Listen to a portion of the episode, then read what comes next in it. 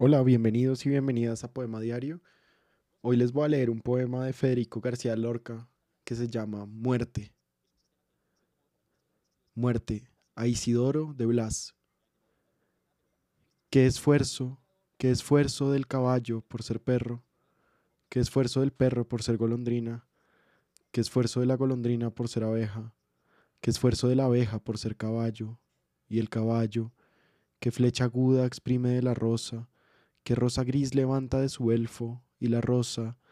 que rebaño de luces y alaridos atan el vivo azúcar de su tronco, y el azúcar, que puñalito sueña en su vigilia,